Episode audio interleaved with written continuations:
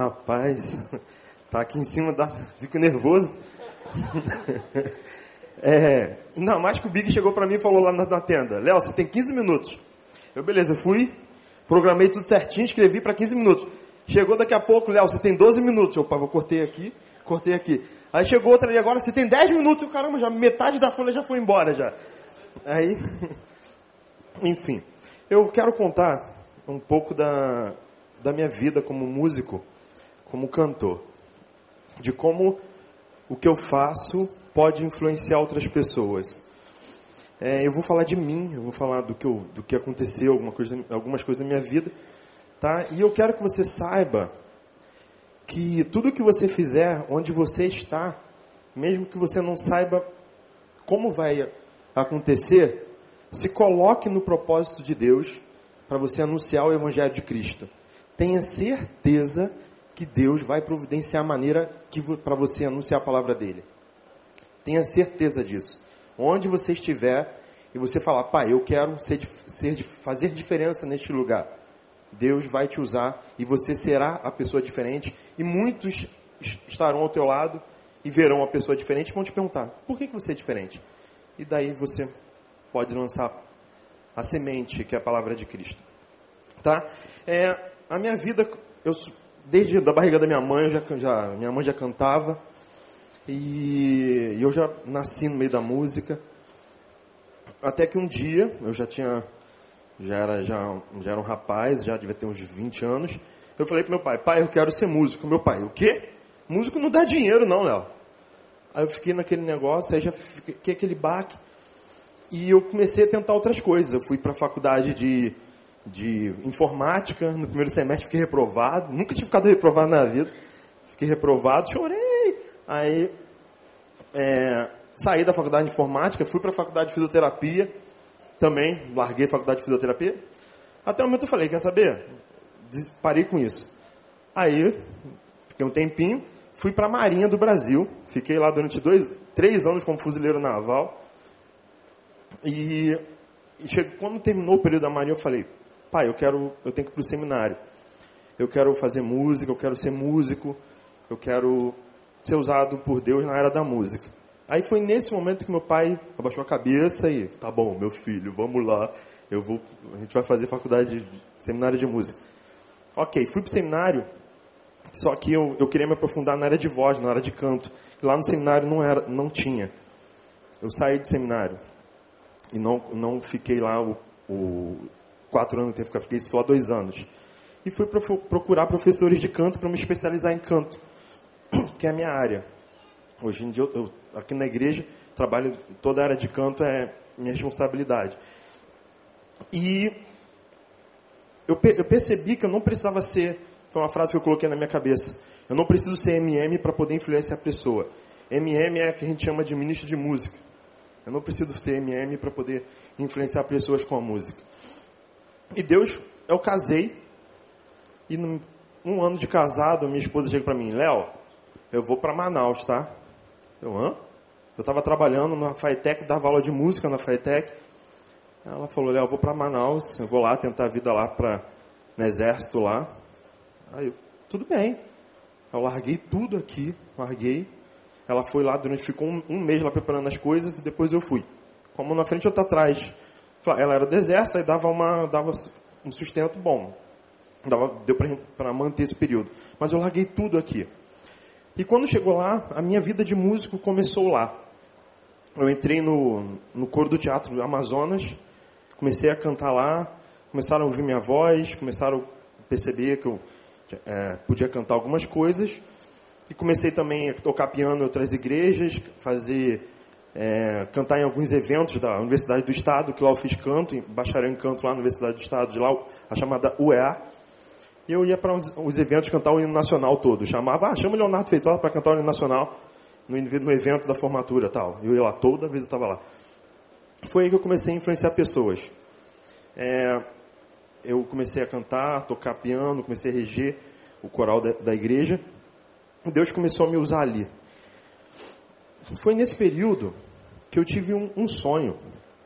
Eu não sabia, pai, como eu, como eu posso influenciar mais pessoas? Me ajuda que eu preciso saber. Aí ele me deu um sonho.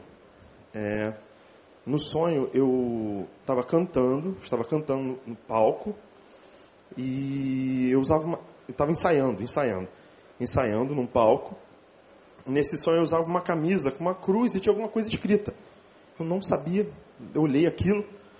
Pai, tudo bem, ótima ideia. Uma camisa pode ser, pode ser o, a, um meio de lançar semente para aquela pessoa, para aquele meio, e dali em diante eu poder falar de Evangelho de Cristo. Uma coisa que eu quero falar para vocês: no meio de teatro municipal, no meio de cantores, pode ter certeza, um, um cantor muito possivelmente começou na igreja batista, uma igreja evangélica.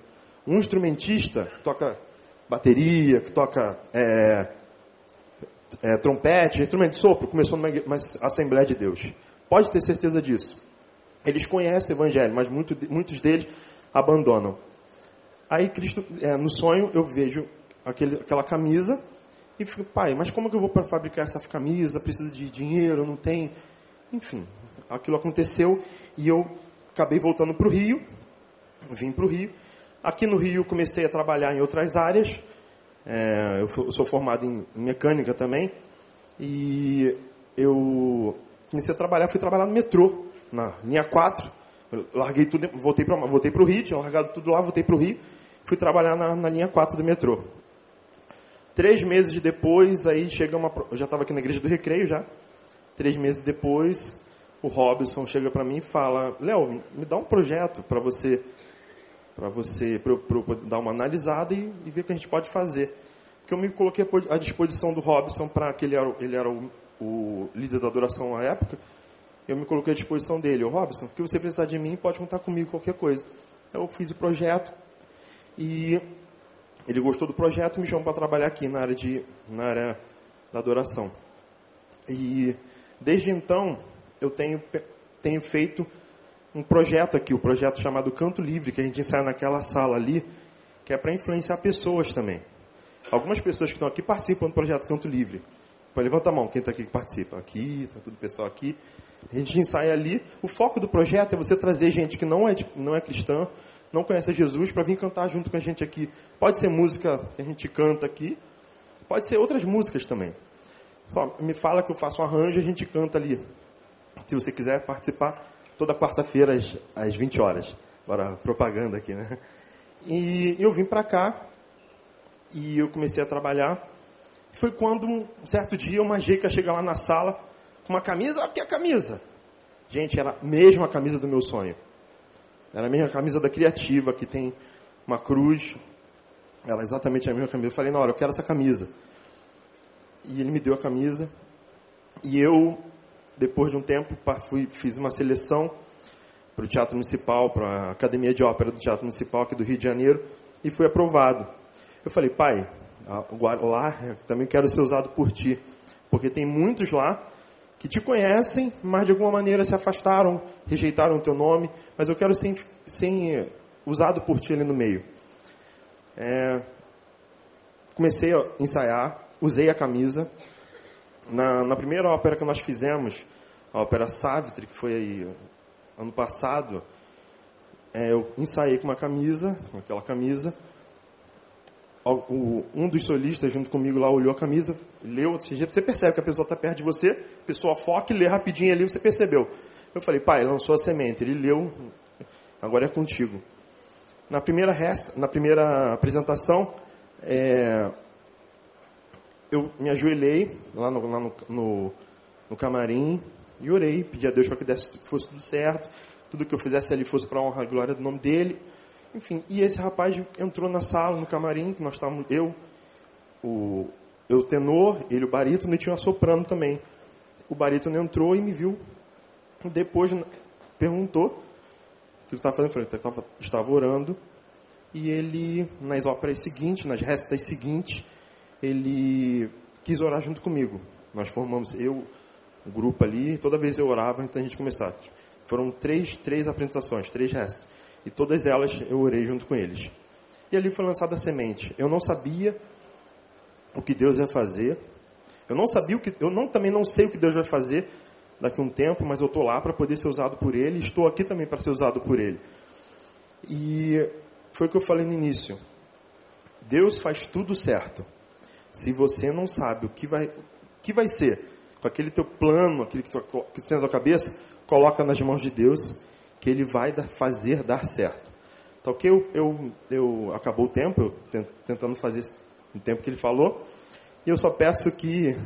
Fica, acabou o fim, agora está piscando lá. É, eu entrego logo. É, eu só peço que vocês orem por mim, porque não é fácil estar tá lá no, no teatro. É um meio difícil, porque muitos já conhecem, já teve algum problema ali no, na igreja que acabou se afastando. Eu peço que vocês orem por mim lá nesse, é, no Teatro Municipal, para que eu seja é, instrumento nas mãos de Cristo para influenciar outras vidas e que essas outras vidas sejam levadas a Cristo. Tá bom? Obrigado.